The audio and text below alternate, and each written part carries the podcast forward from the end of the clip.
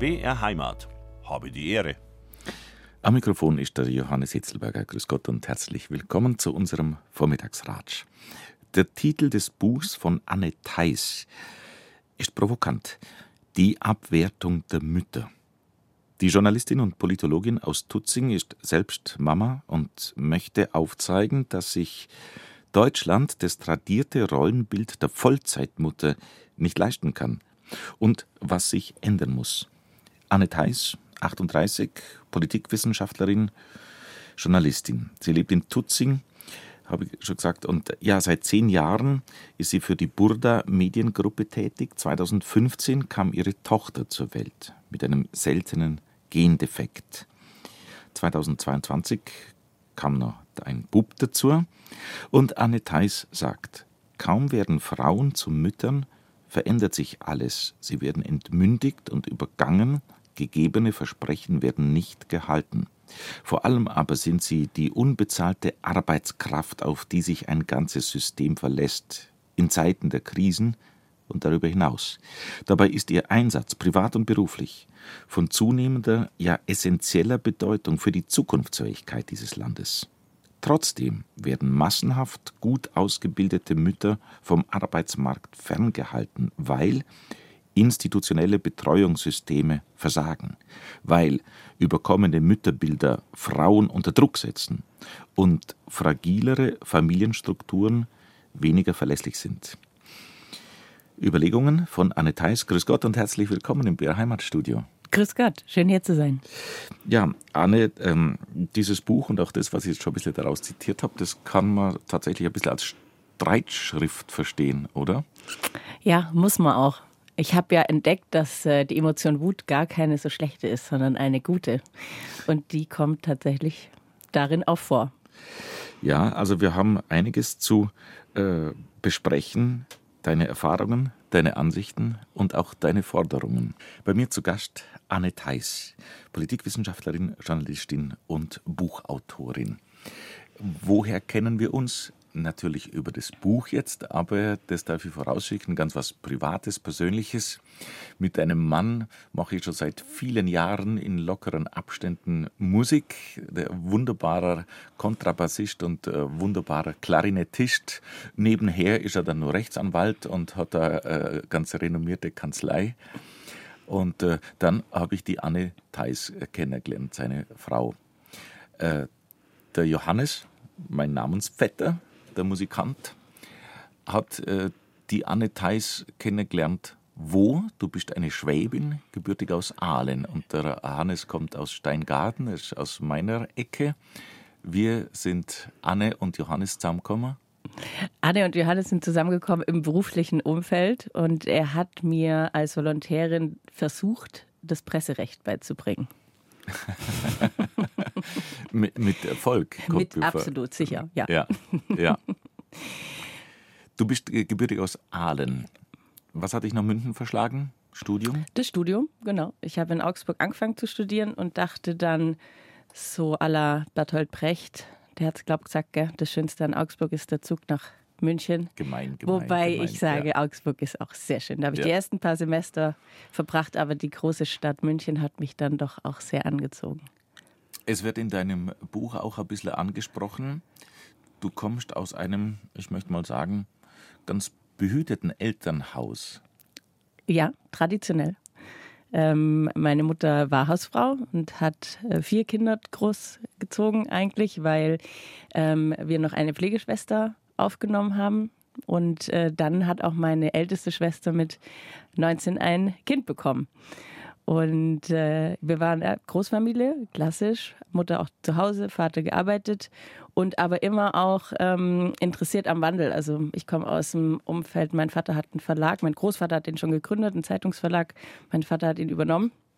Und äh, weil man sich ja vielleicht fragt, warum schreibt jetzt eine aus so einem Umfeld ein solches Buch? Ähm, und das hat tatsächlich auch damit zu tun, dass wir immer sehr offen debattiert haben zu Hause und auch mein Vater und mein Großvater und die Großmütter, ähm, meine Mutter auch immer äh, gemerkt haben, naja, es wandelt sich ja auch was und mich darin eigentlich bestärkt hat, haben alle das zu tun, was ich möchte und dann aber auch mir die Freiheit zu nehmen. Und mich da jetzt auch jetzt mit dem Buch stehen alle hinter mir und sagen, ähm, ja, da muss sich was ändern, weil wir brauchen die berufstätigen Mütter. Mhm, mh. Wenn wir bei deiner Familie nur bleiben, mhm. die, äh, du hast zwei Schwestern und eine Pflegeschwester. Erzähle über die, die haben auch nur ein bisschen anreißen, die haben auch nicht ganz gewöhnliche Biografien, sage ich mal. Genau, also meine älteste Schwester hat ganz früh ein Kind bekommen, wie ich gerade erzählt habe. Ähm, da der, mein Neffe ist dann auch mit mir groß geworden. Ich habe mir, ich weiß noch genau, wie ich mich, wie ich mir meinen Eltern an Weihnachten gesagt habe, ich wünsche mir einen kleinen Bruder. Und ein halbes Jahr später wurde mir dann gesagt, ich kriege jetzt einen Neffe. Das habe ich mir jetzt ein bisschen anders vorgestellt, aber war, das Ergebnis war ungefähr das gleiche. Ähm, genau, ähm, da habe ich aber auch als Zwölfjährige war, da war ich damals zwölf, habe ich schon mitgekriegt, wie, wie schwer das einer jungen Frau gemacht wird, wenn sie jetzt nicht in den traditionellen Normen ähm, ein Kind bekommt, damals unverheiratet. Ähm, und meine zweitälteste Schwester, die hat keine Kinder und hat ähm, ja, ähm, sich da auch bewusst für den Weg entschieden und auch für ihren Beruf, sehr erfolgreich in ihrem Beruf. Und die Pflegeschwester, die hat am Schluss jetzt eigentlich das Traditionellste äh, sie hat sozusagen die äh, traditionellen Erwartungen entsprochen und hat geheiratet und zwei Kinder. Und äh, genau, und ich, in meinem Fall ist es auch genau einfach etwas ungewöhnlicher dann geworden, weil meine älteste Tochter ähm, genau nicht ganz der Norm entspricht, aber ein wunderbares Kind ist. Da, da, da reden wir gleich ja. drüber. Deine Eltern haben aber all diese, sage ich jetzt, unkonventionellen Werdegänge geschehen lassen und mit unterstützt oder, oder sind zur Seite gestanden? Ja, also ich weiß heute noch, wie meine Eltern ähm, ganz klar gesagt haben und übrigens auch meine Großmutter. Damals war mein äh, Großvater, die in Aalen gelebt haben, schon gestorben und meine Großmutter hat damals gesagt, wir freuen uns auf das Kind. Und meine Eltern haben auch alle gleich, also beide gleich gesagt, wie schön, äh, wir freuen uns und haben meiner meiner Schwester absolut den Rücken gestärkt. Und ähm, das ist bis heute auch eine der Geschichten, auf die ich am meisten stolz bin in meiner Familie, wie wir da alle zusammengestanden sind und wir durchaus aber auch mit, auch aus äh, ja, äh, Richtungen, wo man es nicht so erwartet hätte, jetzt gerade zum Beispiel aus der Kirche, wir sind immer regelmäßig in die Kirche gegangen, wo da auch aus diesem Milieu äh, durchaus hinterfragt wurde, warum meine Schwester das Kind kriegt. Das waren Gott sei Dank wenige Stimmen, aber sie gab es. Und damals habe ich dann eben auch schon angefangen, so mich zu hinterfragen oder diese starken Normen zu hinterfragen, weil das Kind, das da auf die Welt kam, ist ein absolut geliebtes Kind und hat eine wunderbare Familie. Warum ist es denn da so wichtig, ob meine Schwester verheiratet war oder nicht? Mhm. Da hat es also in meinem Teenager in meinen Teenager-Gedanken schon angefangen, so ein bisschen zu brodeln. Mhm. Hat schon ein bisschen einen, kleinen Knacks gekriegt oder wo, wo, wo, man, wo man kritischer die Dinge genau. anschaut. Kritischer, wo, ja. wo man ja meinen möchte, die äh, Mutterkirche im Schoß genau. der Kirche, da wird alles äh, aufgenommen und hat Platz. Ja. Aber dem ist nicht unbedingt so. Nein, genau. Ja, und das hat meine Schwester übrigens auch mit also einem unfassbaren Stolz und einem Selbstbewusstsein durchgezogen. Ähm, dieses Kind großgezogen, später auch alleinerziehend. Ähm, und äh, hat dann, ähm, da war da mein Neffe aus dem Gröbsten raus, noch ein zweites Kind bekommen. und äh, ja, also eine, eine, ein Lebensweg, der nicht ganz den Traditionen entspricht, aber ein, ein Lebensweg, der, der mit zwei wunderbaren Kindern äh, verbunden ist und sie ist heute glücklich mit ihrem Leben, aber hatte viele Kämpfe zu kämpfen, die eigentlich nicht nötig gewesen wären. Das wird in dem Buch äh, auch ein bisschen angerissen. Wie gesagt, da kommen wir nachher noch drauf. Was hat dich bewogen, in den Journalismus zu gehen? Wie hat sich dein Lebensweg da so oder deine Berufsentscheidung und diese Wahl, wie hat sich das so ergeben? Also auch tatsächlich auch familiär. Mein, mein Großvater hat ähm, nach dem Zweiten Weltkrieg eine, eine, Lizenz bekommen für einen Verlag. Ähm, und dadurch war, bin ich mit Medien groß geworden, auch mit der Verantwortung, die Medien haben und ähm, die Freiheit, die sie auch bedeuten. Ähm, freie Medien, was das mit der Demokratie zu tun hat. Da bin, bin ich stark geprägt worden und ähm, äh, habe dann aber sicherlich auch vielleicht durch die Geschichte mit meiner Schwester auch ähm, relativ früh schon gewisse Ungerechtigkeiten bemerkt und habe mich auch immer dafür interessiert, wie könnte man denn das auch ähm, beschreiben. Ich habe schon früh angefangen zu schreiben, auch wenn ich mich was belastet hat, habe ich das gerne aufgeschrieben. Ähm, und so ist es eigentlich, äh, ja, hat sich nach und nach das ergeben. Eigentlich hatte ich tatsächlich nie einen wirklich anderen Berufswunsch als Journalistin. Die Koppelung mit Politikwissenschaft liegt dann fast nahe, wenn man so ein, ein interessierter Mensch ist, wie du das gerade schilderst? Ja, also ich weiß noch, ich wollte ganz lang ähm, BWL studieren, weil man sagt ja gerade, wenn man Journalistin werden will, sollte man erstmal was anderes studieren und dann ein Volontariat draufsetzen.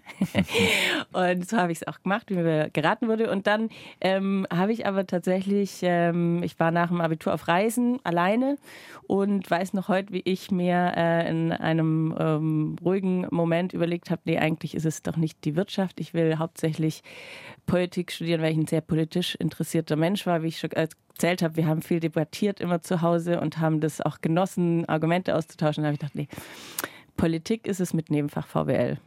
Mhm, mhm. Das gehört aber dann von dir äh, schon seit Anfang an dazu. Die, so, eine so eine Diskussionskultur, das muss man auch ein bisschen aushalten. Also ein bisschen, sage ich jetzt so, Lust am Streiten, weil man könnte dann ja auch irgendwie sagen, na, jetzt reizt mir, jetzt haben wir, haben wir genug debattiert, aber das äh, ist dir ein bisschen eingepflanzt.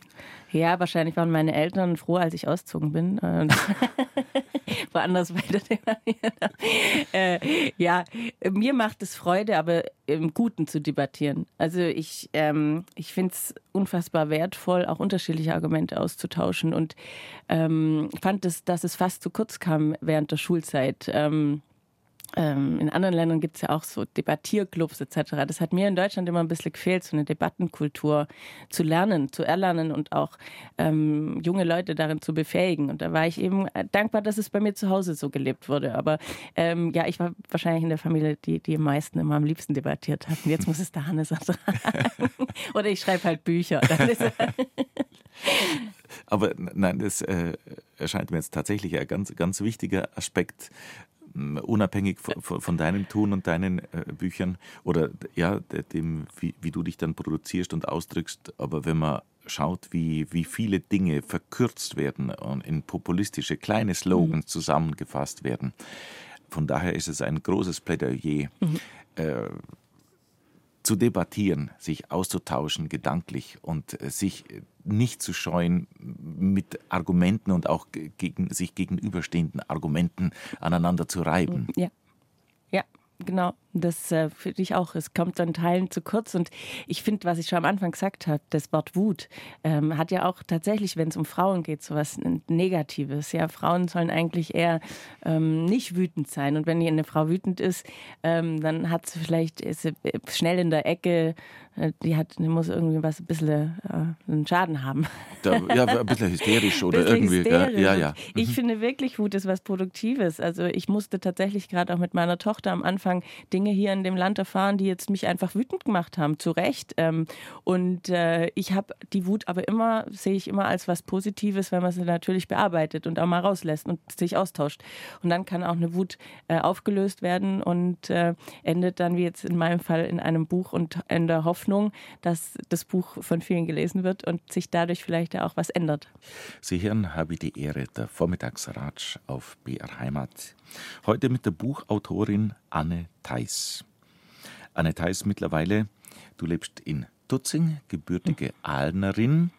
Sagt man das so? Ahlenerin? Ahl, Ahler? Bei, bei uns sagt man Ahlenerin. Aha. Ahle. Deine Familie, haben wir schon gehört, immer schon mit, mit Verlag und, und Journalismus zu tun gehabt. Das hat dich sehr geprägt und deswegen hast du auch beruflich diese Richtung eingeschlagen. Mhm. Wenn wir diesen Werdegang noch ein bisschen verfolgen, bitte. Mhm. Also die schwäbische Pädagogik beinhaltet ja tatsächlich auch nicht geschimpft ist Glob genug. Und äh, im weitesten Sinne heißt es auch, äh, du musst schon, also wenn du ausziehst und in die weite Welt, dann schaust musst selber schauen, dass du irgendwie unterkommst. Und ich, meinem Vater war immer klar, dass er, äh, oder hat mir das immer äh, mitgegeben, meinem Vater, wie ich sage, der Papa, hat immer äh, mir mitgegeben, ähm, du musst am besten irgendwann mal eine Referentenstelle haben, dass wir dich in Betracht ziehen fürs Heimische, fürs Familienunternehmen. Und so bin ich in die Welt hinaus und tatsächlich habe ich dann auf eigene Faust äh, mir ein, nach dem Studium einen Volontariatsplatz bei Hubert Boda Media, da habe ich mich beworben, habe dort angefangen, Volontariat, habe da dann zwei Jahre die Ausbildung gemacht mit verschiedenen Stationen in den Redaktionen. Und wirklich durch einen netten Zufall ähm, bin ich dann auf einer Veranstaltung Hubert Burda begegnet. Und das Tolle an Hubert Burda ist, dass er wirklich mit jedem Mitarbeitern, egal welchen Ranges, äh, spricht. Und er spricht sie drauf an, was haben sie heute gemacht und etc. Und das hat er auch bei mir gemacht. Und er hat mein leichtes Schwäbisch erkannt. Und man kann sozusagen sagen, dass ich meinen heutigen Job meinem Dialekt mit zu verdanken habe. Und wir sind dann so ins Gespräch gekommen und ich habe dann nach dem Volontariat als Referentin bei Hubert Buller angefangen und ich kann mich heute noch an das Telefonat mit meinem Papa erinnern, als ich ihn angerufen habe und gesagt habe, ich habe jetzt eine Referentenstelle. Und er so, ja, wo, habe ich noch gar nicht mitgekriegt. Dann habe ich gesagt, ja, bei Hubert Buller. Und das war einer der seltenen Momente, in denen mein Papa dann sprachlos war. Aber auch stolz natürlich ja. wie Bolle. genau. Butter ist jetzt eine, eine, schon ein Name, wenn man das so sagen darf. Ja, und ich muss aber tatsächlich auch sagen, ohne, ohne meinen Chef, den ich immer noch meinen Chef nennen darf, ich bin jetzt mittlerweile zehn Jahre dort, ähm, wäre ich auch nie berufstätig geblieben. Also ich muss wirklich ihm äh, zutiefst dankbar sein, dass er gesagt hat, auch als nach der, nach der Diagnose von, von meiner Tochter, er gesagt hat, und sie bleiben berufstätig. Sie bleiben, wie sie auch immer können, bleiben sie doch berufstätig, bleiben sie dran. Und das war ein ganz wichtiger Satz für mich, ähm, denn das schreibe ich auch in meinem Buch, wie wichtig das ist, dass die Arbeitgeber ähm, ja, sozusagen Mütter begleiten oder Frauen, die Kinder, äh, die schwanger sind, begleiten und sie auch nach ihren Plänen fragen. Und mein Plan, ich habe so viel in meine Ausbildung, äh, Ausbildung investiert und, und wollte daraus auch was machen. Mein Plan war immer, berufstätig zu bleiben. Und wenn aber dann das Kind eine Behinderung hat, dann wird einem das durchaus viel, viel schwerer gemacht, vor allem an auch wenn, wenn der Arbeitgeber nicht an der Seite steht von einem. Und ja, ich hatte das Glück, dass er an meiner Seite stand. Und äh, da kommen wir jetzt zu unserem Thema langsam. Bei dir war das dann Anne Theis mit Kindern und dann noch eine besondere Bürde, kann man sagen, ein, ein Kind mit Behinderung. Äh, eure Tochter, geboren 2015, aber es war dann doch nicht so, wie man sich zunächst vorgestellt hat. Genau, also die Schwangerschaft, das war alles to, also komplett gewöhnlich, da war nichts Auffälliges ähm, und auch die Geburt alles normal. Und mit einem Jahr, da war, ähm, ja, wurde sie so ein Jahr, eineinhalb, so in der Zeitspanne hat sich herausgestellt, naja, die Entwicklungsschritte sind schon zu langsam und folgend hat der Abstand dazwischen ist, ist zu groß. Und äh, genau, so mussten wir uns immer mehr mit der Idee auseinandersetzen, dass, ähm, dass unsere Tochter sich nicht normal entwickeln wird.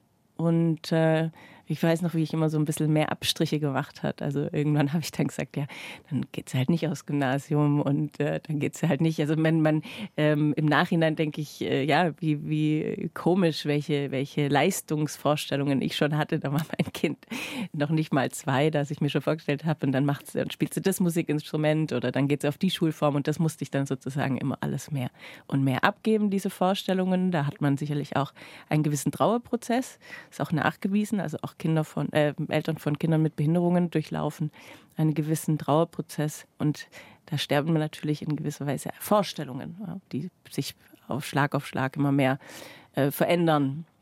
Und äh, Genau, äh, sie hat ein, äh, nach drei Jahren, ja, ne, die Diagnostik hat sehr lang gedauert, da wurde sie dann drei, haben wir die Diagnose bekommen eines seltenen Syndroms, das heißt Fallon-McDermott-Syndrom. Da gibt es weltweit nur ein paar tausend, in Deutschland gibt es wahrscheinlich so ein bisschen mehr über 100, sehr selten also. Ähm, und genau, das ist, nennt sich eine Spontanmutation, also in in Deutschland leider ist auch immer noch so ein bisschen verbreitet, dass man von Erbkrankheiten ausgeht. Also dass wenn ein Kind mit Behinderung auf die Welt kommt, ist, wird nicht selten so die Frage auch den Eltern gestellt, ja, liegt es bei euch in der Familie? Und das muss, ist mir ein ganz wichtiges Anliegen zu sagen, dass es in den seltensten Fällen so ist.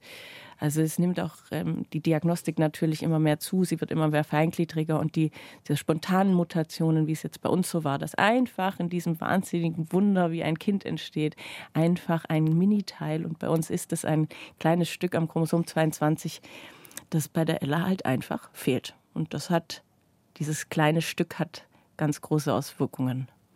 wenn, wenn du das uns äh, bitte beschreibst, was, wie, wie sind die Auswirkungen? Also die Ella, die kann nicht sprechen. Und sie kann aber Gott sei Dank laufen. Und äh, wir haben jetzt auch angefangen zu klettern. Sie klettert in Bad Tölz regelmäßig mit einer ganz tollen äh, Therapeutin.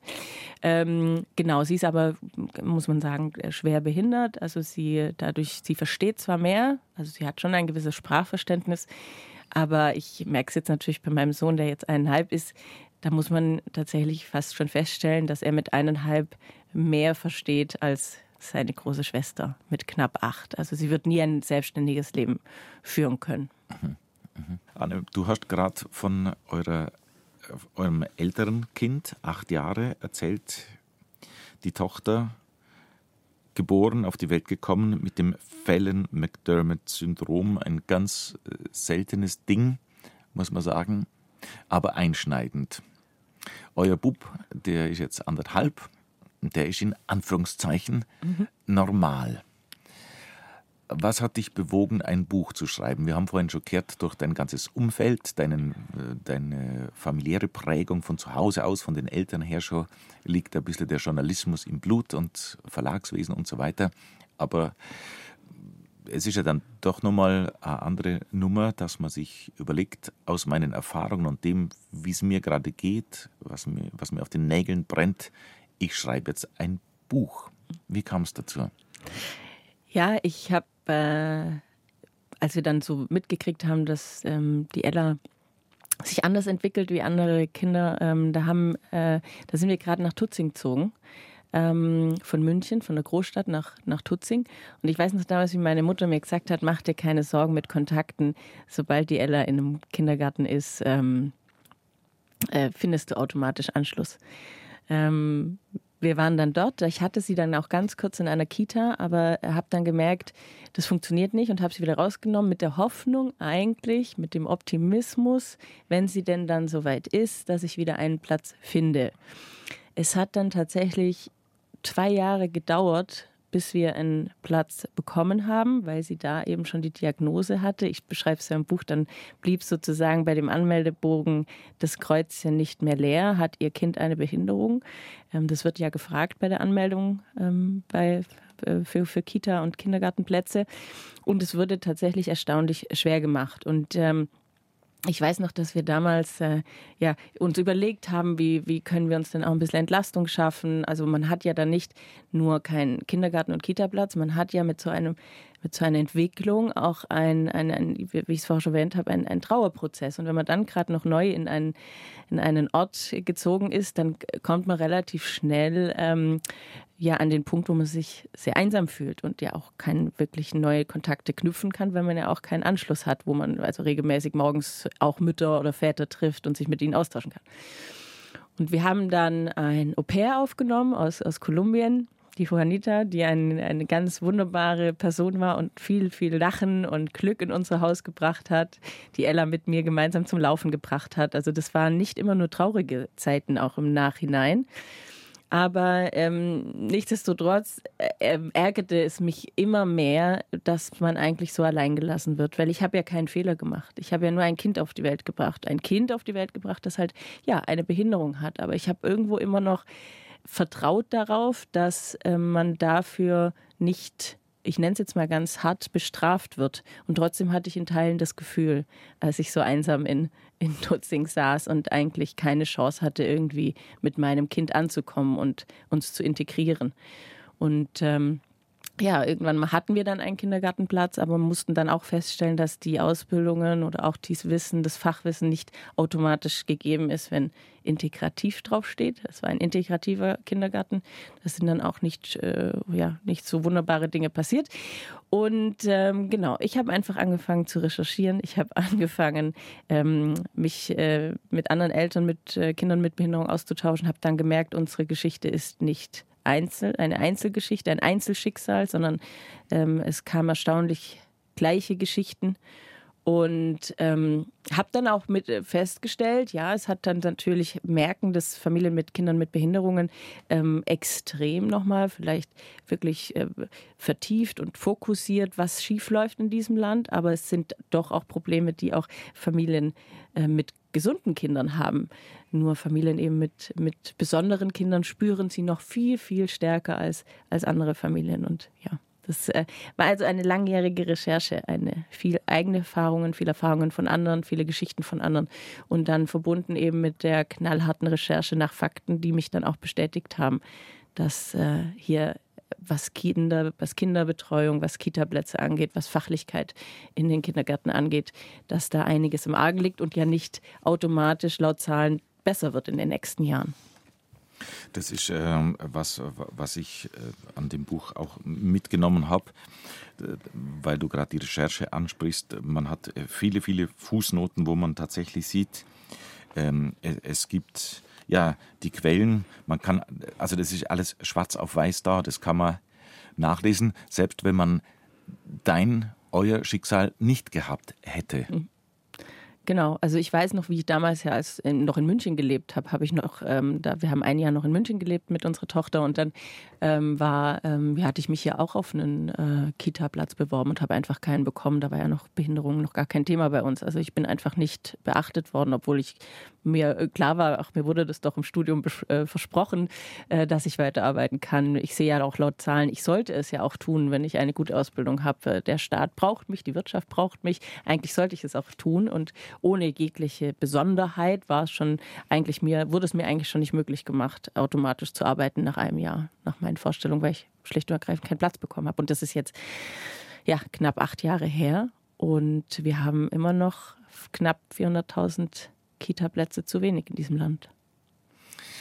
Somit kommen wir zu dem brisanten Thema dieses Buches und auch dem provokanten Titel darüber reden wir gleich. Die Abwertung der Mütter, so heißt das, also diesen Titel hast du draufgeschrieben, äh, unter Überschrift, wie überholte Familienpolitik uns den Wohlstand kostet.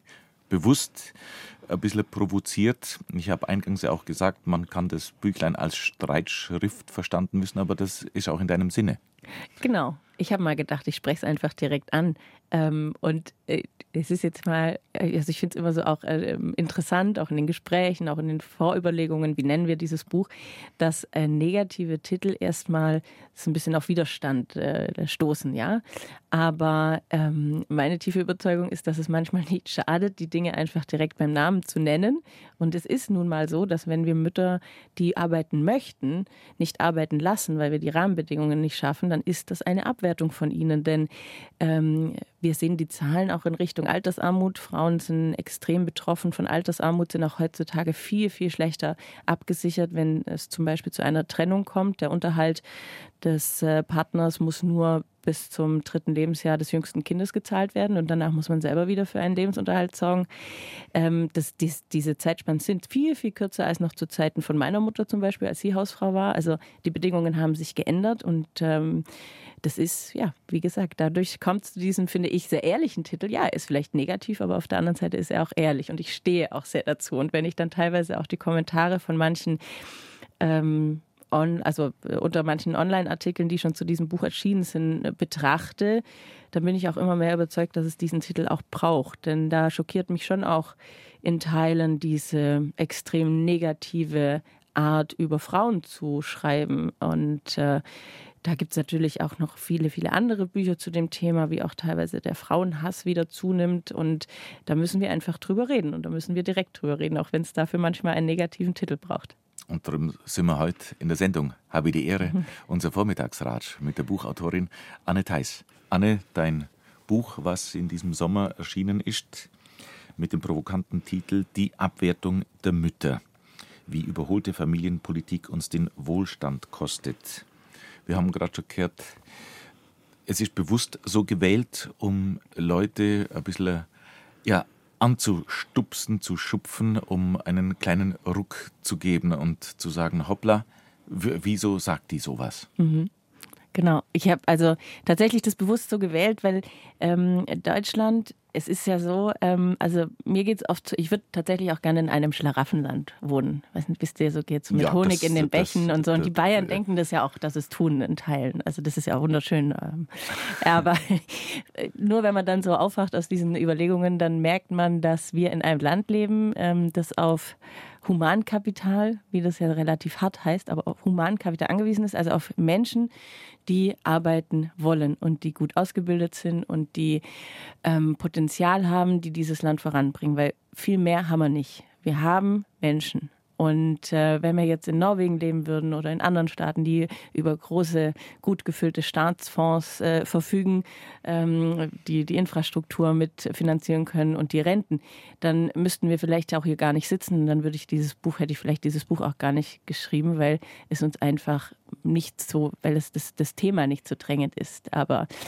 wir leben in einem Land, das auf Menschen angewiesen ist, die gerne und gut arbeiten können. Und wir lassen eben unfassbar viel Potenzial auf der Straße liegen, weil wir Mütter äh, politisch nicht mit, guten, äh, mit einer guten Infrastruktur ähm, ausstatten und vor allem eben Mütter, das muss ich tatsächlich auch sagen, in Deutschland wird 80 Prozent der sogenannten Care-Arbeit, also der Arbeit in Haushalt, Pflege etc., wird von Frauen geleistet. Deswegen ähm, ist auch dieses Buch und dieser Titel äh, an die Mütter gerichtet, ähm, weil äh, diese, äh, die Frauen da tatsächlich ähm, mit unbezahlter Arbeit beschäftigt werden und nicht ihren eigentlichen Fähigkeiten nachgehen können. Politisch auch eben da nicht die Fremdbetreuung ausgebaut wird. Und gesellschaftlich muss man tatsächlich sagen, dass sie sich hier noch wirklich starken Rollenvorbildern ähm, erwehren müssen. Also auch wenn sie einfach einen, einen Weg gehen wollen, relativ frühzeitig äh, mit Kindern wieder arbeiten möchten, vielleicht auch Vollzeit, dass das stark ähm, ja, gerechtfertigt werden muss von ihnen.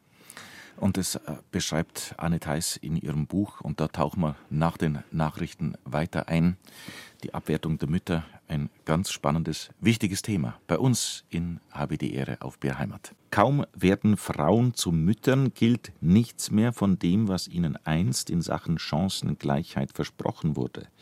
Kurios, denn das schadet uns allen. Massenhaft gut ausgebildete Mütter werden vom Arbeitsmarkt ferngehalten, weil Betreuungssysteme versagen, überkommene Rollenbilder sie unter Druck setzen und auch der Rückgriff auf die Familie heute nicht mehr selbstverständlich ist. In Zeiten des Arbeitskräftemangels und wirtschaftlicher Transformationen hat der schlechte Umgang mit Müttern fatale Folgen und bedroht unseren Wohlstand.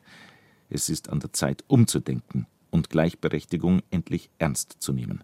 Das sagt die Buchautorin Anne Theis. Sie ist heute bei uns im Studio. Nochmal, grüß dich Gott, Anne. Grüß Gott. Dein Buch Die Abwertung der Mütter. Ja, ein brisantes Thema, das, wo du aus eigener Erfahrung sozusagen aus dem Vollen schöpfst. Mutter zweier Kinder, noch dazu eine Tochter mit Behinderung. Und äh, du äh, auf dieses Buch, da tauchen wir jetzt schön ein, aber ich möchte auf einen ganz schönen Aspekt auch gleich zu sprechen kommen, wo du ein, eine große Liebeserklärung machst an deinen Mann. Ohne, ohne Partner wäre auch so ein Buch und wäre euer ganzes Ding ja auch nicht zu stemmen gewesen. Das stimmt. Und bin ich wirklich sehr dankbar, dass ich die richtige Wahl offensichtlich getroffen habe. Also man muss auch tatsächlich sagen, dass auch da mein Mann, der Hannes, aus sehr traditionellen, äh, aus der sehr traditionellen Familie kommt und wir beide jetzt kein Vorbild hatten äh, für eine berufstätige Mutter. Und ich bin sehr stolz auf uns, dass wir da ein ganz neues Modell leben und ähm, ja, er mich da sehr, sehr unterstützt. Ich kenne deinen Mann ja vom Musikmacher. Äh, du schreibst einen äh, schönen Satz, weil ihr seid auch zwei starke Persönlichkeiten. Und dann kommt da sowas, äh, liest man sowas, Liebe ist nie ohne Schmerz, sagte der Hase und umarmte den Igel. Genau, ein geflügeltes Wort, mit dem ich beschreiben möchte, wie wichtig das eigentlich ist, äh, die Individualität des Einzelnen in einer Partnerschaft zu sehen und sie auch zu fördern und sie auch zuzulassen. Und das gilt eben nicht nur für Männer, sondern das muss auch immer mehr für Frauen gelten. Ähm, und ja, das äh, gebe ich allen Paaren, die vielleicht ja auch jetzt gerade über Kinder nachdenken, äh, gerne mit auf den Weg. Ähm, ich denke, dass manchmal auch die Partnerschaften oder die Ehen ähm, ein bisschen zu romantisiert werden und äh, die Realität nun mal so aussieht, dass es auch Konflikte gibt, die man aber immer lösen kann, wenn man eben auf den anderen eingeht.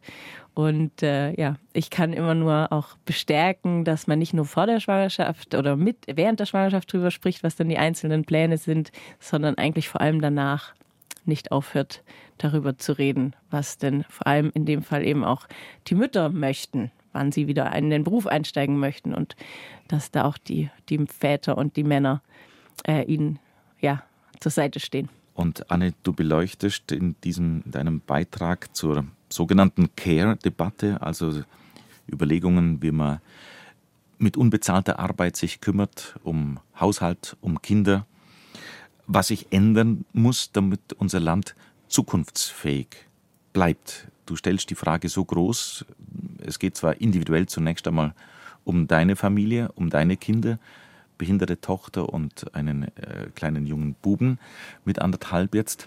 Aber du spannst den Bogen ja größer, ganz bewusst größer und, und hast den Blick aufs ganze Land und auf die Zukunftsfähigkeit unseres Landes mit Müttern. Genau, ja. Also hier in diesem Land leben acht Millionen Frauen mit minderjährigen Kindern. Und äh, die meisten dieser Frauen arbeiten in Teilzeit, obwohl nur ein Viertel dieser in Teilzeit arbeitenden Frauen das auch wirklich so will. Also die Mehrheit will mehr arbeiten. Und das sind ja wahnsinnige Zahlen und ähm, bedrückende Zahlen, wenn man denn auf der anderen Seite ja auch weiß, und also ich habe das schon in der Schule gelernt, dass der demografische Wandel auf uns zukommt. zukommt. Wir sind jetzt auch in dem Jahr angelangt, in dem Millionen von Arbeitnehmern in die, in die Rente gehen. Ähm, wenn man diese Zahlen gegeneinander überstellt und sagt und, und, und das auch sieht, wie wenig Sinn das denn macht, ähm, die Arbeit zu erschweren, wenn denn die Menschen arbeiten wollen.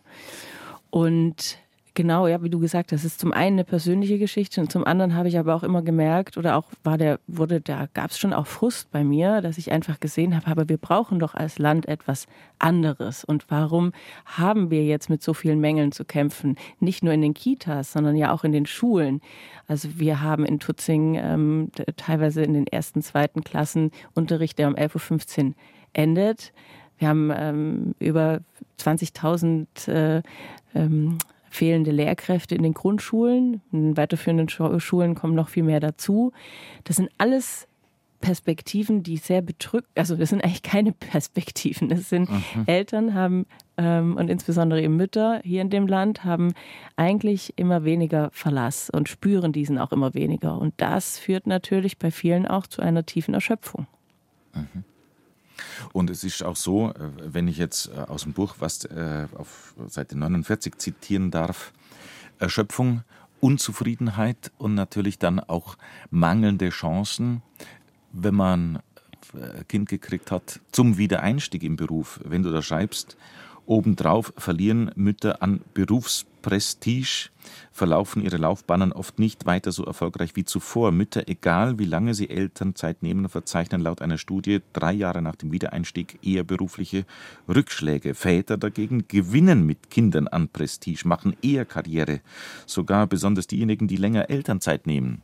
Fatal. Fatal, ja. Und das ist nicht nur die einzige Studie, die das tatsächlich näher beleuchtet. Und ich habe mich dann auch gefragt, und das frage ich mich auch in diesem Buch, gehe ich auch darauf ein, auf sicherlich die, also die Auswirkungen auf die Generationen und in dem Fall eben auf die jüngeren Frauengenerationen. Es gibt viel mehr junge Frauen, die sich jetzt überlegen, möchte ich überhaupt Kinder? Und das ist nicht nur aus einem inneren Bedürfnis raus, sondern es hat auch viel mit Angst zu tun. Also 40 Prozent weltweit der jungen Frauen äh, in ihren Zwanzigern ähm, überlegen sich derzeit, ob sie überhaupt noch Kinder kriegen wollen. Und das finde ich eine unglaublich bedrückende Zahl, eine traurige Zahl, denn ich bin sehr gerne Mutter übrigens. Also ich liebe es, Mutter zu sein. Ich äh, könnte es mir nicht vorstellen, meine Kinder nicht zu haben. Ich kann aber auch jede junge Frau verstehen, die derzeit sehr viele, auch äh, insbesondere nach der Pandemie, erschöpfte Eltern ähm, sieht und, und die ihre Geschichten hört und sich fragt, will ich das denn? Will ich das für mich? Und dann müssen wir uns halt als Gesamtgesellschaft fragen, ob da nicht einiges ähm, falsch läuft, wenn sich so viele junge Frauen das immer, immer mehr fragen, ob sie überhaupt Kinder möchten. Und das, wie gesagt, eher aus Angst, eher aus aus einem, aus einem vielleicht auch aus einem Schock heraus, äh, wenn sie derzeit Eltern mit kleinen Kindern beobachten. Es ist ja auch sehr eine seltsame Entwicklung, auch aus meiner Beobachtung jetzt raus, hat mit dem Buch jetzt äh, zunächst gar nichts zu tun. Die Arbeitswelt wandelt sich, die Anforderungen werden komplex, größer, man flexibel und und und. Aber bei Rollenbildern, bei gewissen Aufgaben in der oder bei Aufgaben in der Familie sind wir doch äh, äh, relativ noch starr geblieben in, in alten in alten Mustern. Mhm. Ja. Und das ist halt insbesondere natürlich auch in, in Westdeutschland. Und da muss man natürlich die Modelle ähm, sehen, die in, in Westdeutschland lange gelebt wurden. Das war das typische Kleinfamilienmodell mit einem Ernährer. Das war ja schön. Also ich, mir ist auch übrigens ganz wichtig, dass man die Modelle nicht gegeneinander ausspielt, dass wir mhm. jetzt nicht zu einem Zustand kommen, wo jetzt die Frauen, die sich bewusst entscheiden, ich möchte erstmal bei meinen Kindern zu Hause bleiben, auch irgendwann mal rechtfertigen müssen. Das ist überhaupt nicht mein Ziel. Ich gebe nur da gerne mit auf den Weg als Frau einer, eines Rechtsanwalts, sichert euch einfach besser ab, weil die Bedingungen heute anderes sind, die politischen, als noch vor 20, 30 Jahren. Aber nichtsdestotrotz, wir müssen von dieser Verurteilung weg. Jedes Modell ist in Ordnung. Ordnung. Jedes Modell ist in Ordnung. Wir haben nur tatsächlich immer noch den Fall, dass ähm, gerade die berufstätigen Mütter, die relativ früh wieder arbeiten möchten, auch in Vollzeit, sich eben, ja, wie schon erwähnt, rechtfertigen müssen und das entgegen gerade das, gerade dem äh, sich stellt, was dieses Land eigentlich braucht. Und da braucht es jetzt viel Reflexion.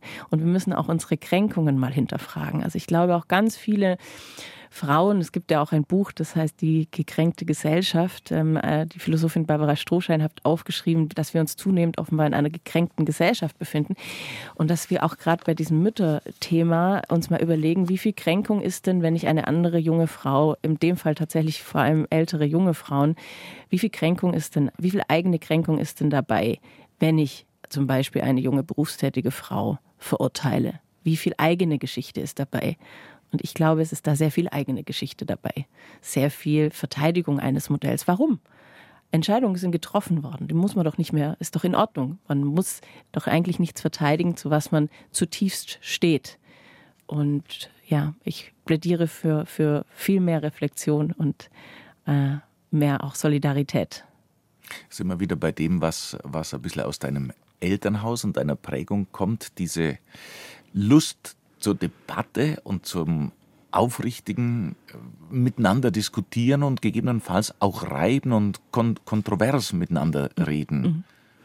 Ja, ich würde mir tatsächlich auch viel öfters wünschen, dass zum Beispiel, ich habe das jetzt gemerkt, als, also mein Sohn war vier Monate alt, da bin ich wieder zurückgekehrt in den Beruf und ich habe immer so ein bisschen latent gespürt, dass die ein oder auch der ein oder andere, aber ich muss tatsächlich sagen, es waren eher Frauen, die meine Entscheidung offenbar nicht sehr gut fanden. Und ich habe oft dann ähm, so äh, hintenrum dann mitgekriegt, dass das über mich gesprochen wurde. Und Was wird dann gesprochen, dass du keine, in Anführungszeichen, gute Mama genau, wärst, weil ja. du jetzt schon wieder arbeiten willst? Der Klassiker, ja. Also das, das muss man tatsächlich sagen, das ist eine, Klassi eine klassische Verurteilung, dass man einfach eine schlechte Mutter ist. Und das finde ich in dem Fall sehr brutal. Ich nenne es auch ganz bewusst brutal, weil da geht es ja, da wird ja das Wichtigste von, äh, von einer Mutter, nämlich das Kind, sozusagen ähm, in den Fokus gerückt, das ist schlecht für dieses Kind. Und niemand weiß aber, wie es zu Hause abläuft. Also ich habe keine Schlangen gehabt, die mir nachmittags und habe sie auch immer noch nicht, die nachmittags vor meiner Haustür stehen mit helfenden Händen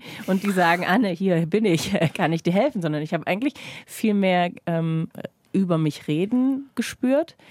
Ähm, und genau, das auf, ich finde es auch eben auf, auf ähm, äh, finde es nicht richtig, dass man da immer äh, dieses Kind, das Kindeswohl vorausschiebt und sich viel zu wenig fragt, warum ist es mir denn jetzt so wichtig, das zu verurteilen, eine individuelle Entscheidung einer Frau zu verurteilen.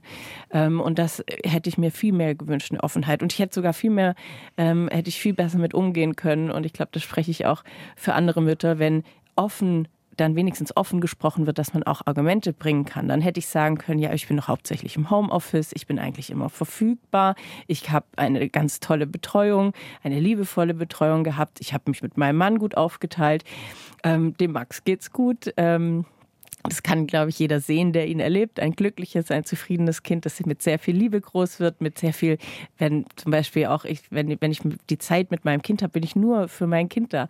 Ähm, in dem Fall halt eins, weil die Ella schon in der Schule ist. Ich bin nur und mit ihm und ich beschäftige mit ihm und bin sehr glücklich, äh, weil ich ähm, in der anderen Zeit eben auch manchmal andere Dinge machen kann. Und so ist es für uns ein wunderbares Modell und es funktioniert. Und ja, ich würde mir wirklich da mehr, wenn jemand kritisieren will, mehr Offenheit wünschen, damit man sich austauschen kann und ja auch in dem Fall dann einfach verteidigen kann. Oder am liebsten sogar weniger Urteil, sondern mehr Hilfe. In deinem Buch kommen ganz äh, viele Aspekte dran. Das ist, was du jetzt gerade schon beleuchtet hast.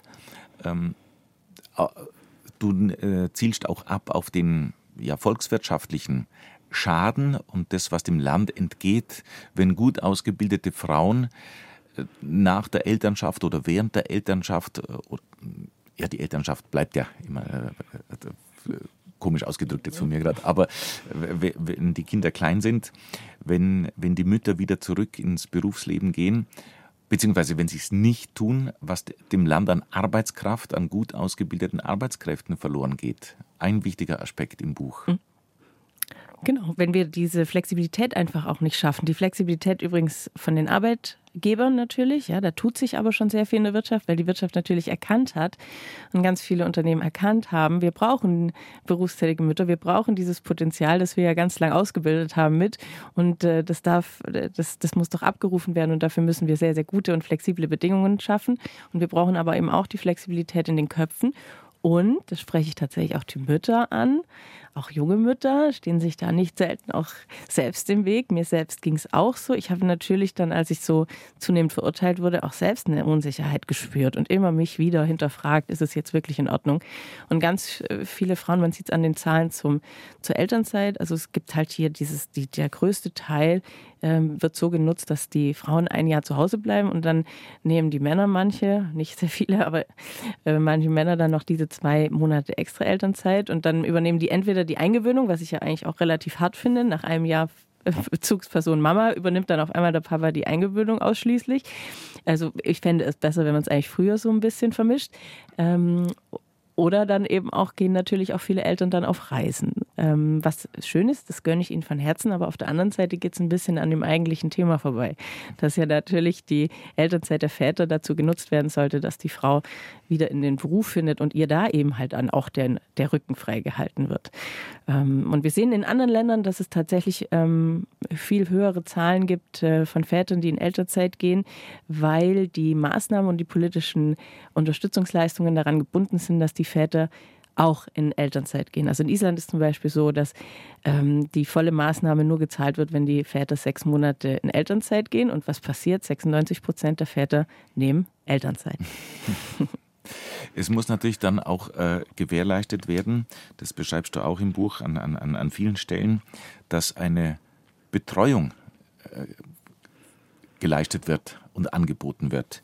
Wenn, wenn ich da lese, äh, du schreibst, drei von vier Kindern gehen in Deutschland in eine Kita, die über zu wenig Personal verfügt. Milliarden Euro steckte die Politik in die Beitragsbefreiung, ohne dass sie bis heute flächendeckend ermöglicht wurde, und offensichtlich nicht in die Ausstattung, die Qualität, die gute Versorgung von Menschen. Noch ein Satz.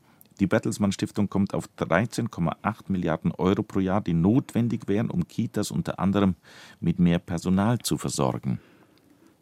Ja, und zwei Milliarden pro Jahr sind derzeit vorgesehen. Also das sind ja auch Zahlen, die, die deutlich machen, wo offenbar die, auf wo das auf der Agenda steht der Politik. Also gute Familienpolitik, gute Kinderbetreuung, gute Fremdbetreuung. Und da ist ja so noch extrem Nachholbedarf, dass wir das wieder, dass wir das nach oben auf die Agenda stellen. Und ich habe in Deutschland ähm, immer wieder so das Gefühl, die Wirtschaft ist uns wahnsinnig wichtig, der Wohlstand ist uns wahnsinnig wichtig. Nur auf der anderen Seite haben wir zu wenig Überlegungen dahingehend, dass Familienpolitik ja auch Wirtschaftspolitik ist und es immer mehr wird was wir ja vorher schon gesprochen haben. Und auch Wettbewerbspolitik übrigens. Also eine gute, eine moderne Familienpolitik zieht natürlich auch äh, Talente an, lässt Talente überhaupt abrufen. Und äh, hier, ja, eigentlich ist ja Deutschland immer so stolz auf seinen Ruf des starken Wirtschaftsstandorts und ähm, Wir investieren zum Beispiel jetzt 16 Milliarden in Subventionen für die Halbleiterindustrie, für ausländische, für internationale Konzerne. Das mag für den einen oder anderen Wirtschaftswissenschaftler Sinn ergeben. Ich habe aber auch gehört, gar nicht so viele ähm, richtige Experten nennen das sogar eine gute Entscheidung. Ähm, aber was mich dann mal als Mutter umtreibt, die Konzerne können irgendwann entscheiden, die Subvention gibt es auch in einem anderen Land, dann gehen sie halt wieder. Aber Kinder bleiben und Familien bleiben. Und wenn ich diese Zahlen, also zwei Milliarden wird jetzt in die Kita Ausbau in Qualität investiert und 16 Milliarden in Subventionen für Halbleiterkonzerne, dann muss ich mich doch fragen, ob hier die Prioritäten richtig gesetzt sind. Theis, Buchautorin, sie hat ein Buch geschrieben, Die Abwertung der Mütter. Es klingt ein bisschen negativ, es will provokant so daherkommen zuerst einmal und anstacheln, aufrütteln. Aber das Buch ist natürlich kein Lamento, sondern es versucht, wenn ich es richtig deute, eine, eine ehrliche Bestandsaufnahme zu sein, wie die Situation ist. Und das muss man einfach unverblümt und schonungslos anschauen. Natürlich sozusagen mit der Anne Theis Brille, aber so hat jeder seine individuelle Brille natürlich. Aber du versuchst ja auch gesamtgesellschaftlich äh, die ganze Sache zu sehen. Und du beschreibst unter anderem auch seelische Belastungen der Mütter. Zunächst vielleicht ausgehend von dir, aber auch dann mit einbeziehend deine Beobachtungen und natürlich gelernte Journalistin, Politikwissenschaftlerin, du kennst dich aus mit Quellenlagen, mit Recherche, mit Statistiken und kannst alles an Zahlen auch schön belegen. Jetzt zu diesem Stichwort seelische Belastungen der Mütter, die auch für die Gesellschaft belastend sind im Übrigen dann. Eigentlich ja, vor allem langfristig. Und da finde ich auch, wird doch viel zu wenig Fokus darauf gelegt. Also mir war tatsächlich immer wichtig, dass all meine persönlichen, und das kommt natürlich von meinem Berufsethos auch her, all meine persönlichen Beobachtungen, die, dass ich die belegt kriege durch Zahlen. Und ähm, bezüglich der Erschöpfung ähm, bin nicht nur ich betroffen, sondern auch Ärztinnen, Psychologen, die ich auch in meinem Buch zu Wort kommen lasse, die ähm, erkennen und immer mehr erkennen, dass die Pandemie Spuren hinterlassen hat. Also die Suchtkliniken zum Beispiel haben einen viel größeren Zulauf Zulauf, hört sich fast so positiv natürlich an. Also die haben äh, mehr Patientinnen. Ähm, schon vor der Pandemie war die Belastung von Müttern sehr, sehr hoch. Und die Pandemie hat es natürlich verstärkt. Und man hat, finde ich, so gesamtgesellschaftlich eher so ein bisschen den Eindruck gehabt, ach, die Mütter schaffen das schon irgendwie. Und man hat zu lange gebraucht, um zu erkennen, ja, wie schaffen die das eigentlich? Und äh, wir werden langfristig sehen, dass, ähm, und das, äh, das ist nicht meine, äh, sind nicht meine Erkenntnisse, sondern die sind auch belegt in dem Buch. Man wird langfristig sehen, dass es ähm, Kosten verursachen wird, dass wir zu wenig auf die Mütter geachtet haben und zu wenig auf deren Belastung. Nicht nur haben viel mehr Mütter aufgehört zu arbeiten wieder, das war vielleicht noch so die geringste, ähm, ja, die geringste Folge ähm, viel mehr Mütter haben, aber können ja auch nicht einfach nur aufhören zu arbeiten, sondern müssen mit andauernder Belastung und Erschöpfung leben. Und das wird auch unser Gesundheitssystem belasten. Das wird Kosten verursachen. Und für ganz viele gesellschaftliche Gruppen ging es ja nach der Pandemie irgendwie weiter. Die Normalität hat wieder Einzug gehalten und das freut mich auch zutiefst. Ähm, nur wenn man mal die Eltern betrachtet, dann muss man sagen, ähm, ging es eigentlich nach der Pandemie weiter. Also wir haben immer noch mit wahnsinnig vielen Mängeln zu kämpfen. Wir haben es schon erwähnt, Fachkräftemangel in den Fremdbetreuungen, in den Schulen. Ähm, und das sind Menschen auf Dauer jahrelang belastet. Und äh, dafür ja, braucht es mehr Aufmerksamkeit. Und auch das ist ein Appell meines Buches. Also was ich ganz spannend finde an dem Buch tatsächlich eben, das eine ist, was beleuchtet wird, die, die individuelle Seite, das, das ganz Persönliche. Aber was eben sehr, sehr wichtig ist, diese, dieser gesamtgesellschaftliche Blick, das, das, äh, was uns, also wenn es nicht ums Individuum geht, wenn es das einen nicht aufrüttelt, dann könnte man ja noch sagen, ja, okay, das Einzelschicksale oder da ist halt jetzt in dem speziellen Fall so. Aber es müsste uns alle eigentlich rütteln, dass, dass das so ein großer Aspekt ist, der die ganze Gesellschaft betrifft und eben auch finanziell betrifft uns alle. Genau. Genau, also zum einen, wie gesagt, verursacht es Kosten, gefährdet es unseren Wohlstand, wenn wir so viele, es sind ja Millionen, ähm, Frauen nicht mehr Arbeit ermöglichen. Und zum anderen verursacht es Kosten für unsere Absicherungssysteme, für unsere Gesundheitssysteme, wenn ähm, Menschen aufgrund von tiefer Erschöpfung. Und ich finde manchmal, es wird so lapidar, gerade bei Frauen immer noch so gesprochen und gerade bei Müttern, stell dich nicht so an. Ähm, äh, du wolltest doch die Kinder. Und das ist tatsächlich eine, ein, ein, ein Satz von einer Ärztin, die das als Abwertung pur benannt hat. Ähm, diese Verlagerung der Verantwortung für Kinder in diese weibliche Hemisphäre. Du wolltest doch also beschwer dich nicht. Aber Kinder sind die Zukunft dieses Landes. Und wir sollten doch gerade diese Menschen, die sich hauptsächlich um die Kinder kümmern, nicht allein lassen, denn das hat ja auch wieder Auswirkungen auf, die, auf ihren Nachwuchs, auf die Gesundheit von Kindern. Wir sollten doch kein Interesse daran haben, dass Menschen, viel mehr Menschen, immer mehr Menschen mit tiefer Erschöpfung zu kämpfen haben, die, die, unsere, die unsere Kinder prägen. Und äh, auch das wird Auswirkungen haben, die wir noch gar nicht erahnen können. Und und ich rede hier wirklich nicht von, von kleinen Zahlen. Also vor der Pandemie war schon jede vierte äh, Mutter kurbedürftig. Das äh, wird sich jetzt nicht zum Positiven geändert haben. Ähm, da gibt es jetzt auch schon äh, erste Zahlen, die das auch bestätigen. Und ähm, was haben wir auf der anderen Seite? Wir haben eigentlich auch wiederum überfüllte Mutter-Kind-Kuren. Die heißen übrigens immer noch Mutter-Kind-Kuren. Und äh, auch da sollte man äh, nachbessern. Und ich finde es ja auch immer erstaunlich, dass in Deutschland die Mutter mit dem Kind zur Kur geschickt wird ähm, dass eigentlich nicht individuell geschaut wird, wie können wir dann diesen Menschen mal wirklich Entlastung bieten? Wie können wir Modelle auch vor Ort schaffen, die sie mehr entlasten ähm, und ihr auch die Kinder mehr abnehmen? Was tätest du vorschlagen? Hast du Lösungsmöglichkeiten oder wo könnte die Reise, wo könnte die Richtung hingehen? Ich appelliere Oder wie ja, die, die, die mhm. Richtung ist eigentlich klar, ja. aber was kann man konkret machen? Ja. Also zum einen müssen wir eine bessere Infrastruktur schaffen und die müssen wir schnell gut ausstatten und nicht immer in Jahren oder mit zu wenig Geld. Das ist ein, ein, ein ganz wichtiger Appell. Und zum anderen appelliere ich auch ganz klar an die anderen Generationen, auch an die älteren Generationen. Wir brauchen wieder mehr Loyalität und Solidarität untereinander. Das natürlich heute oft der Zustand ist, dass wenn äh, junge Frauen Kinder bekommen, natürlich auch die älteren Frauen, also die Mütter, die Großmütter arbeiten, ist auch ein, ein, eine Entwicklung zu mehr Emanzipation.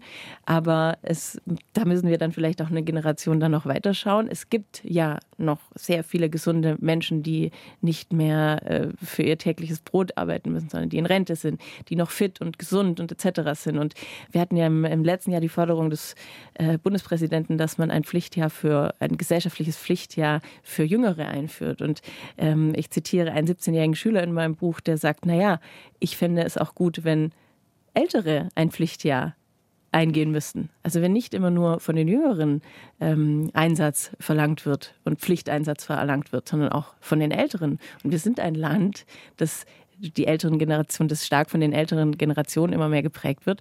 Und ähm, da haben wir doch viel, viel ähm, ja, Potenzial auch noch, das man auch für die Familien mitnutzen kann. Und ich, aus meiner Erfahrung, muss ich tatsächlich jetzt auch wieder ein bisschen aus dem Nähkästchen plaudern. Als ich eine Leihoma oder ein Leihopa gesucht habe, war auch erstmal, war das Angebot leider etwas gering. Wir haben dann welche gefunden, was eine wunderbare Erfahrung war. Und das kann ich eigentlich nur auch dran appellieren. Es ist wunderschön. Man muss nicht die eigene Großmutter oder der eigene Großvater sein, um Familien zu helfen. Und wir haben so wunderbare Beziehungen äh, geknüpft und auch Freundschaften geknüpft zu, zu älteren Generationen, die uns geholfen haben. Aber wir haben halt auch gemerkt, das ist offenbar noch nicht so in den Köpfen angekommen und da bräuchte es noch, noch viel, viel, viel mehr ähm, Hilfe unter den Generationen.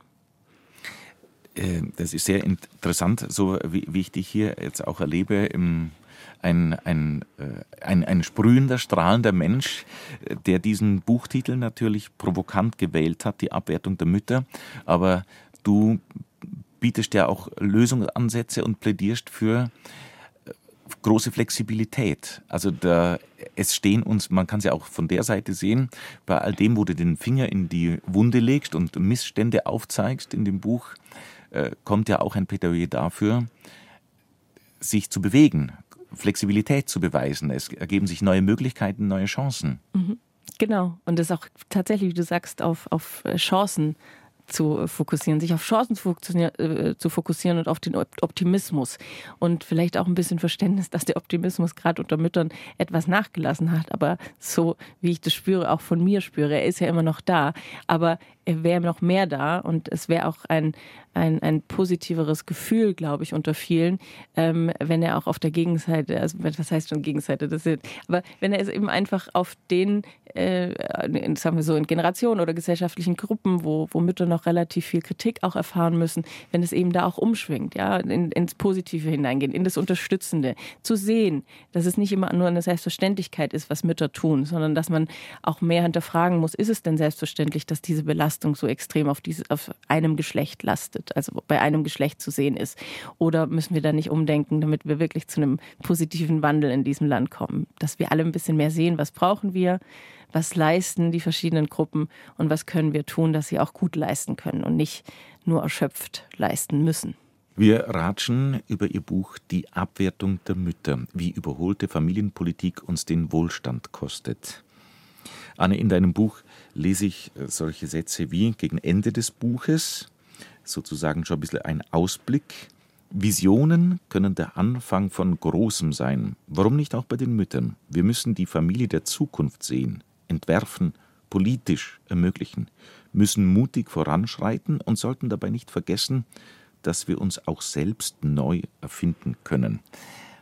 Was hast du konkret für dich im Hinterkopf? Also für mich war tatsächlich die Situation auch mit meiner Tochter, ähm, die besondere Situation, eigentlich fast auch wie so eine Art Befreiung, weil ich musste mich komplett neu erfinden. Ich hatte keine Beispiele in meiner näheren Umgebung, die das schon erlebt haben. Also ich hatte kein, keine, äh, ja, keine Idee, wie man, wie ich jetzt lebe oder wie wir jetzt um leben Um es nochmal in Erinnerung mhm. zu rufen für Hörer, die vielleicht nicht von Anfang an dabei waren. Die achtjährige Tochter, sehr behindert, mit einem Gendefekt auf die Welt gekommen, so viel zur äh, genau, Erläuterung genau, kurz. Genau, ja. ja. Und damit habe ich mich aber auch befreit aus äh, einer Sozialisation, also aus der Sozialisation, dass ich auch selbst aus einer sehr traditionellen Familie komme, mit einer Hausfrau als Mutter, ähm, sehr behütet. Und ähm, genau, ich musste mich neu erfinden und das meint dieser, dieser Satz. Man kann sich jeden Tag neu erfinden. Bei mir war es sozusagen ein Muss.